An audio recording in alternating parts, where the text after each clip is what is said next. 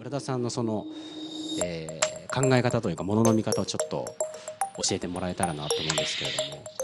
うん。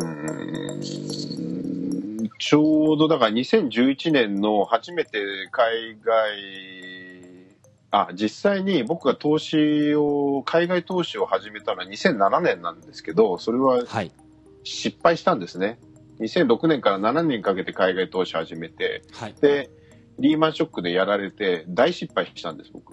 はいはいはい。特にベトナムで失敗したんです僕。あ。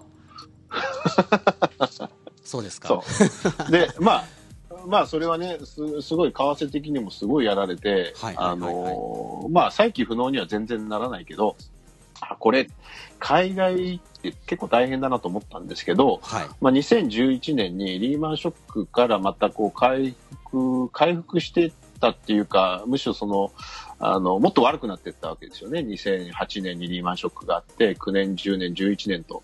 で、えー、円が75円台になったんですよ。はいはいはいはい。で、その時に、えー、民主党政権でね、今、あの、はい、今は亡き民主党政権で、で、はいうん、公約を一切守らないから、えー、何もしない政党だったでしょ、で、震災のごたごたもあって、はい、で、早晩に自民党に変わると思ったんですよね。はい、で、また政権戻ると、はいはい、で。その時にどうなるかって考えた時に、あの、円高っていうことはデフレなので、あの全然良くならないんですよ。景気が上向いていかないんですよね。はいはい、絶対に円安に誘導していくだろうと政権が変わったら。うんうん、そしたら1ドル75円のお金っていうのは150円になったりすると。1ドル。今120円ぐらいでしょ、はい、?115 円ぐらい。はい。で、一時期125円ぐらいまで行ったんだけど、絶対そうなると。そうすると、グローバルで自分のお金の価値を判断したときに、75円の時の100万円と、150円の時の100万円って違うんですよね。はいはい、50万円になっちゃうんですよ、価値がグローバルで見た時に。資産が半分になっちゃうと思ったのね。はいはい、そうした時に、やっぱり日本円だけ持ってると大変な時代になるし、から不動産もなんかあのどんどん加熱していくだろうし、ただ日本のマーケットっていうのは結構狭いなと思って、はい、で、結構まとまったお金の75円の時にそのドルに変えて、はい、で、その強い円を使って、まあ、両替したドルを使って、海外見に行ったんですよ。で、マレーシア方面行って、で、ポンポンポンと不動産買って、はい、で、アメリカももう、その、えー、その、リーマンショックの前と比べて4分の1ぐらいだったんで、不動産買って、はい、で、イギリスもポンドが116円ぐらいだったんで、あの、めちゃくちゃ安いなと思って、はい、で、買いに行って。あそのタイミングで、でそはい、そうです。そのタイミングでリベンジをしたんですよ。はいはい、リベンジをしに行ったのね。はい、で、海外をいろいろ、例えばその ASEAN の諸国だとか、世界中の不動産を見てるときに、やっぱりその、不動産の目利きって一緒だなと。あとはその税金とかいろんなそのシステム、例えば政治が安定してるだとか、あと銀行の送金のしやすさとか、まあ、そういうことを考え、どんどんやっぱり日本って、えー、どんどんお金を外に出さないようになってくるし、はい、あの金持ちいじめのようなその税制になっていくんで、はいはい、やっぱりその日本円だけじゃなくてあのグローバルにやっぱりポートフォリオも組んだ方がいいなと思いながら、はい、2、3年一緒に投資家仲間っていうかクライアントと一緒に、まあ、海外見たりして不動産を紹介したり自分で買ったりしてたんですよ。でそあやっぱり外から日本のマーケットを見ると全然違うなと。すごい胃の中の蛙だなっていうふうに思うようになって、やっぱり自分の子供たちも海外であの教育したいなって思い始めて、はい、で、やっぱりアクセス的にも物価的にも、やっぱ教育システム的にも、あとは、なんだろう、その、子供たちが大人になった時に、例えばいろんな文化とかいろんな言語を理解した上で、あと宗教とかもね。はい、で、お互い、やっぱり、あのそこを尊重しながらまあ、生活したりビジネスしたりできる環境がを学べるなと思ったんですねマレーシアで。はいはい、で4年前に移住しちゃったわけですよ。はい。はい、なるほど。それでマレーシアに。はい。そうそうそう。で、えー、まあレースがきっかけでスリランカともつながってスリランカ見に行った時に、まあ、ずっと27年間その内戦をしていて閉ざされたマーケットだったんですよね。はい。で、2009年に27年間続いた内戦が終わって、わずか5年で GDP が 2, 2倍になったんですよ。はい。で、まあ、一人当たりの GDP は ASEAN の諸国から比べても今、タイの次になってるんです。フィリピンとインドネシアよりも上なんですよ、一人当たり。だけど、首都コロンボ行くと、例えばフィリピンとか、そのインドネシアのジャカルタなんか行ったような、ああいう街になってないんです。ビル、ビルもホテルも全然ないんですよ。はいはい。で、観光客がガンガン来て、中国もインドもマーケットとしてはすごい狙ってるわけね。はいはい、はい、で、で、そこにチャンスを見出して、まあ会社作ってホテル作ってるっていう。いやでもなんかさっきのあのお話なんかリリーマンショックでそのベトナムでベトナム2007年ということはまだ外国人はでも投資できないあうんだからファンドとかあの死亡ファンドみたいなやつとかあとはその株式ああそういうことです。か、うん、はい。うん。なんですね、えー、でもそのやっぱリーマンショックでそのちょっと痛い思いしたけれどもでも逆にその、なんか失敗がチャンスじゃないですけれどもそういった時なんかゲームに参加してなかったらなんかそういった時に安いから買おうとかやっぱ思わないと思うんですけど外にアンテナをずっとあの張ってたからやっぱそういったあのイギリスとかアメリカのフロリダでしたっけ？そういったあのそうです、ね、ところもなんか、アンテナ張ってたから見えてきたとかそういったこともきっとあるのかなとか今思っちゃったんですけれどもそうですねやっぱり失敗、まあだからこういう時は投資しちゃいけないんだなとかっていうのをすごい学びましたよね。うんうん、肌で。で、うん、でよく、はい、うん、よく、よくわかんないもんには投資すんなっていう、はいはいはいはい、そういうのも、はい、学びましたよね。なるほど、なるほど。うん。そうですね。その、なんか浦田さんのすごく、あの、僕が参考にしてるのは面白いなって思ったのが、さっきもちょっと、あの、話に出てきたんですけれども、不動産業界とかそういったあの、専門的な用語日本語だと特に漢字とかもいっぱい使うんですけれどもその難しいなんか簡単なことシンプルなものも複雑に言ったりとかあの、うん、なんかわざわざ難しく表現したりするのがあの良くないところでってなんかよくおっしゃってるじゃないですか。確かにそれもあってなんか入ってきづらいとかなんか諦めちゃうっていう人もすごい多いと思うんですけれどもその浦田さんの話とか本とかメルマガとかすごくそういったのをなんか分かりやすくしてくれてるので、うん、なんかこれから始めたい人でもなんか20代若い人でも全然、うん、あの読んでほしいなと思うんですけれどもこれから、うん、多分今聞いてる方は日本に住んでる方がほとんどだと思うので日本の不動産はどうなんですかね？その少子化うん。あの、これ YouTube の200回目前後のやつの僕のあのミニセミナーを見てもらうと、その理由が書いてあるんだけど、はい、今は手出さない方がいいですね。うん。はい。はい。あの、いろんな理由があってね、人工動態の理論だと太陽フレアの話だとか、はい。うん、いろいろあるんですよ。あと、リートのその利回りが下がってるとかね。はいはい。リリリートは今売って、不動産リートは今 J リート売ってるんですよね。うん。うん、売ってるっていうことはやっぱ高いんですよ、今。はいはい。だから、2000、もう結論だけ言っちゃうと、2020年から22年にかけて、またどん底が来るんで、その時に思い切って買いに行ける体力を作っといた方がいいかなと。ただ、はい、あの、練習という意味で数百万円の、例えばその、古い物件を買って自分で DIY をして、はい、で、貸すっていう、そういうのもあるけど、レバレッジを大きく効かして買うタイミングっていうのは、はい。あと3、4年待った方がいいかなっていう。うん。なるほど。今なんかよく僕の意見。ニュースニュースというかあのいろんな本とかでももうすぐ東京オリンピックがあるからとかあの、うん、アベノミクスだからとかなんかそういった感じで不動産買えとか、うん、あれは多分売りたい人が言ってるだけなんですかね。そうですね。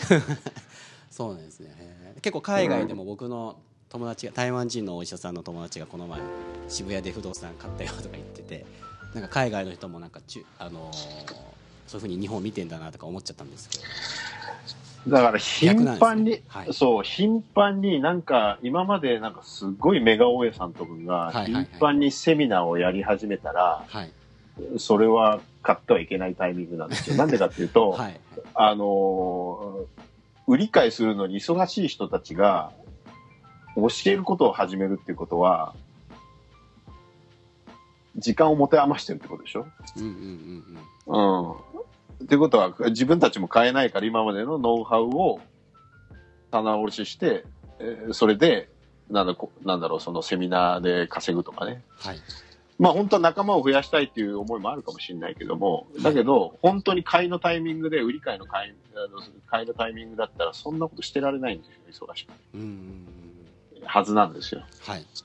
ノウハウがいろいろ出てくるっていうことは、もう美味しいところは過ぎちゃってるっていうことなんですよね。今のそのタームっていうか。はいはい。うん。業界の中にいる人だからこそ、分かる、えー、視点だと思うんですけれども。だみみみんなが買うときに買わないっていうことだよね、はい、はいはいはい。みんなが買う買いたいときに買わないってことね。その逆をやらないとダメですよね。なるほど。すごく参考になりますね。これから、えーと、浦田さんが今年2018年の2月ですかね。本本を出されるっていうことなんですけれどもはい2月4日かな。はい。2月4日に新しい本が。しかもこれはあの今までの本とはちょっと違う不動産のこともあるかもしれないんですけれどももっと広いお金お金についてですかね。そうお金と幸せと成功について。はい。はい。はい。はどうして今回このようなちょっと新しい方向に行っちゃったんですかね、言っちゃったのか、はい、いや、本当はね、あの、そういう本書きたかったんだけど、まあ、自分的にもまだそういうステージに立ってなかったと思ったし、はい、まあ、その人に、人に成功なんか語れるような成功もしてないしなんてずっと思ってたんだけど、あの、今でもそう、今でもちょっと恐れ多いと思ってるんですけど、はいはい、なんでその本を書いたかっていうと、自分の子供たちのために書いたんですよ。で僕の子供たちっていうのはもう、中高生になってね、もうあと数年すると、まあ、親元を離れて、まあ、留学したりだとかするわけですよ。はい。あるいは社会人になったりするわけね。はい。で、あの、彼らの年代の時に僕が今のメンタリティというか、いろんなノウハウとか成功とか幸せって何？お金ってどうやって作るの？って、はい、仕事をどう選んだらいいのかっていうのを、ちょうど迷い出す時期なんですよね。はい、はい。で、今の僕だったら彼らにアドバイスできるんだけど、はい、もう結構多感な時期になってきちゃって、いろんなチャンスを見つけて、彼らに僕の経験を話したいと思うんだけど、茶化されるわけですよ。はい、はい、はいはいね。はい。聞いてくれない。そう。使いよるなとかね、お小遣い欲しい時だけ寄ってくるけど。思い当たる節あるな、僕も。はい。あの、やっぱり、うざいとか、臭いとか、ハゲとか、ハゲてないのハゲとか言われるわけですよ。だけど、だけど、父親としてこれは伝え、これを知っておけば絶対にいろんな岐路に立った時に、いろんな試練にあった時に、絶対切り抜けられるっていうのがあって、自分がそうだったから。はい。だこれを今じゃなくて、あるいは10年前じゃなくて、もっと若い頃に知っていたら、はい、もっと楽しく楽にワクワクしながら毎日過ご過ご過ごすはずなんですよね。はいはいはい。だそれつく伝えたいけど、聞いてくれないから本を書いたんですよ。はいはい。なるほど。いつか読んでくれと。いつか読んでくれと。あ、それが、あのーうん、ものすごく自分勝手な本を書きましたっていうことなんですね。そうです、そうです。なるほど。そういう意味だったんですね。はい。そう。で、ずっとうちの子供たちには、はい、財産を絶対1円も与えないって言ってるから、ただ教育だ、ね、はい、うん、教育だけは、あの、しっかりするから。で、自分の人生を楽しみなさいと。で、はい、人、僕僕は本当に0円からね、無一文から、うんうん、ほぼ、ほぼ無一文からここ、こういう状態になってるんで、はい。で、やっぱり自分のその人生ゲームで稼いだお金、自分の代で使い切らないと経済悪くなっちゃうでしょ？はい。うん。溜め込むから経済が悪くなるんで、お金は流すもんだから。うん。で、そうすると、何もそういうお金のリテラシーだとか、仕事に対する知恵だとか、あとはコミュニケーション術とかっていうのを学んでないでお金を手にすると、不幸になっちゃうんですよ。うんうんうん、そういうそういう人たくさんいるんですよね。いきなり億万長者になって、車買って、女囲って、家庭崩壊する人いっぱいいるわけですよ。はい、そんな人たたくさん見てるわけですね。はいはいはい、で、そうはなりたくないじゃないですか、みんなね。はいで、自分のたちの子供たちにもそうなってほしくないので、だお金を与えるよりも、やっぱり、やっぱりそういう自分の経験っていうのをしっかり伝えていきたい。で、伝える方法が見つからないので本にしたっていう、そういう身勝手な本なんですよ。うん、なるほど。確かにそういったあの、お金とかそういった、あの、ことっていうのは、資産のこととか、やっぱ学校では教えてくれないですもんね。そうなんですよ、ね、でなんかネットで検索しても今いい加減な特に日本だと何ですか、ね、うん、ネットビジネスとか情報商材とかなんか中身のないあの簡単にできるだけ楽して稼げますよとか、一瞬で儲かりますよとか多分そんなの引っかかる日本人だけかもしれないんですけれどもそういうのじゃなくてなんかあのいや僕もなんかあの早く発売したら読むのが楽しみなんですけれどもぜひこれ聞いてる皆さんもですね、はい、えー、もう読まなきゃダメっていう感じですよね絶対に。後々必ず役に立つことも、あのあると思いますし。そうですね、はい、僕はあの今ちょっと海外にいるのであの褒めさんいけないんですけれども、うん、Kindle で電子書籍はあのね、はい、えー、っとね全文公開します。え？来週から全文公開する。どういうことですか？いや、全文本で買っはい、そう、あのー、来週、来週っていうか、これいつ、あの、配信されるかわかんないけど、アマゾンキャンペーンをやるんですよ。はいはいはい。で、実業の日本社から、えー、タイトルが、魚を与えるのでなく、魚の釣り方を教えようっていう本、はい、タイトルの本が出ます。はいはい、で、これは、えー、1週間か2週間の間、限定だけど全文公開します。へえ。1章、2章、3章、4章。初めに終わりに全部。あ、そうなんですか。あだだから買わなくても読読める。いいんですか？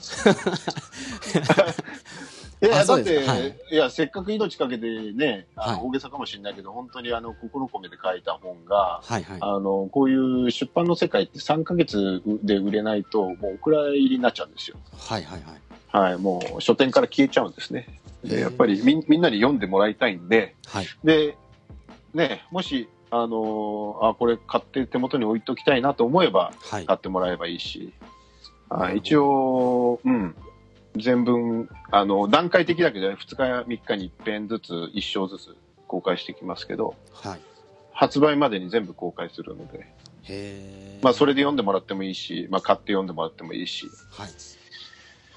はい。そうですか。じゃあこれはちょっと、これを聞いてる皆さん、ぜひですね。これ言っちゃっていいんですかね？この、ただじゃなくなっちゃった時に。まあでも。いやいや、はい、ただ、ただでラッキーって思うか、あ、ちょっと、これはね、あの、おひねりをやろうかっていうふうに思えば買ってもらえばいいし。はいはいはいはい。はい、Kindle でも出ますし。はい。だから、そそれは、あの、それぞれ読者の両両親の呵責に任せますよ。なるほど。このポッドキャストにも URL をあのリンク先貼っておくので、えー、そこからクリックしていただいて、ど、どこに行けばいいんですかね？浦田さんの。えー、っとね、あの、キャンペーンのページと、まあ、アマゾンのまだ URL できてないんで、多分あと、明日できると思うんで。あ、そうですね。その最後になんですけども、浦田さんにですね、あの、まあ、ちょっとざっくりな、あの、質問になって、変な質問になっちゃうんですけれども、不動産投資、はい、不動産投資家にとって一番大切なものっていうのは何なんですかね、まあ、一つじゃないと思うんですけどあえて言うならば。ああ投資じゃなくて商売だね。およくあのサービス業って言ってますよね浦田さんは、うん、うん、商売だね。はいはいはいはいはいはいはい。完全にだからあのビジネスとしてやらないとダメですね。投資じゃ と、うん、投資じゃないですよ、はいはい、なるほどなるほど。もう物件買ってその寝てる間も不労所得が入ってくるっていうイメージがあるけれども、うん、自分の商売。はい。そう、通常のビジネスのようにそんなに労力かからないけど、やっぱり、あの、かけるべきときはかけて、しっかり学ぶべきことを学べば10分の1ぐらいの労力で済むけど、はい、でも、一つの会社を運営するぐらいの、やっぱり、あの気持ちがないと、うん、いけないかな。単にその右から左を、左になんか物件流してで儲かるって話でもないから。うんうんうんうん。うんなるほど。だからね、ちゃんとその、はい、いただくお金が自分のその、何に対する対価なのかっていうものを、まあ不動産に限らずそれはもう常に僕は気をつけてるけど、はいはい。うん。やっぱり社会に与えた価値に対するおひねり、対価だから、その、どれ、その、自分がその稼ぐお金っていうのは、やっぱりそれの証だからね、やっぱりそこで自分の実力以外以上のそのお金が入ってくると、やっぱりそれってあ悪戦身につかずじゃないけど、どっかが、どっか出てっちゃうよね。必ず。やっぱりそれを、その入ってきたお金をとどまらせるっていうかね、やっぱりそれをまた元にして、資産を増やしていくために、やっぱり自分自身もやっぱ成長させないとね。はいはい。いろんな意味でね。なるほど。不動産に投資する前に自分にも投資をして。うん、そうですよね、はい、そうですよね。いや、本当におっしゃる通りだと思います。浦田さん、今日はどうもあの貴重なお話をたくさん聞かせていただいてどうもありがとうございました。はい、こちらこそ